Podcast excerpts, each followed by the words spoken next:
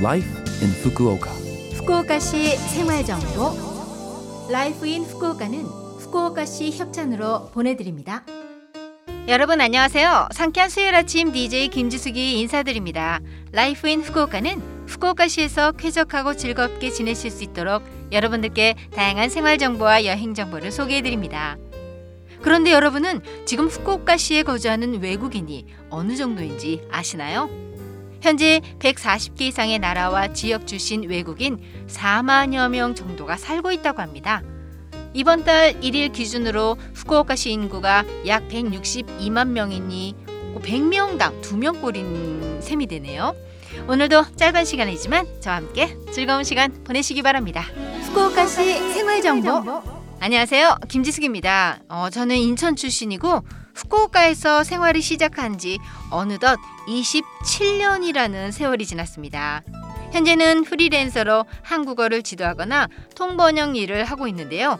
제가 좋아하는 후쿠오카시의 매력 포인트? 어, 요즘 제 취미가 시내 및 인근의 낮은 산을 오르는 건데요. 후쿠오카시는 아담한 산들 그리고 바다, 편리한 교통편 등을 꼽을 수 있고요. 게다가 다양한 먹거리들도 빼놓을 수 없겠죠. 특히 신선한 해산물과 야채는 타 지역에서도 구매할 만큼 인기가 많다고 하죠. 후쿠오카에서 생활을 시작하면서 제가 깜짝 놀랐던 건 어, 일본이지만 제가 알고 있던 기존의 일본과 조금 달랐다는 점인데요. 예를 들면 다음에 한번 식사라도 하자는 말이 단순한 인사치레로 생각되었는데 며칠이치 지나지 않아서 약속 날짜 잡자는 전화 연락을 받거나 또 이것저것 챙겨주시는 시민 여러분들을 접하면서 따뜻한 정을 느낄 수 있었습니다. 그런 만남이 있었기에 아직도 제가 후쿠오카에 살고 있는 게 아닐까 싶기도 하네요. 후쿠오카시 생활 정보. 후쿠오카시는 신종 코로나 바이러스 백신 접종을 희망하는 모든 분들이 안심하고 접종하실 수 있도록 추진하고 있습니다. 2차까지 백신을 접종한 만 18세 이상의 후쿠오카 시민 여러분께 후쿠오카시에서 3차 백신 접종에 필요한 접종권을 순차적으로 우송하고 있습니다. 2차 접종 후 6개월 정도 경과했는데도 아직 접종권이 도착하지 않은 경우에는 콜센터로 연락해 주세요.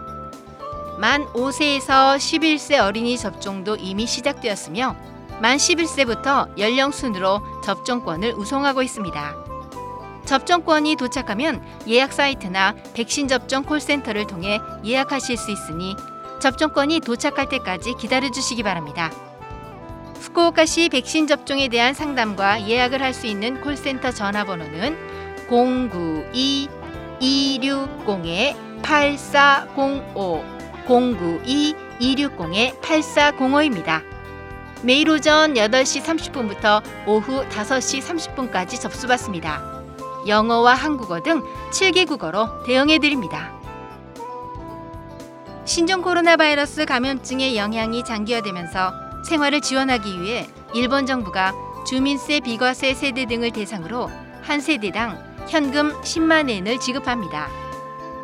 모든 세대 구성원의 주민세가 비과세로 지급 대상인 세대 여러분께 후쿠오카시가 급부 내용과 확인 사항이 기재된 확인서를 송부합니다.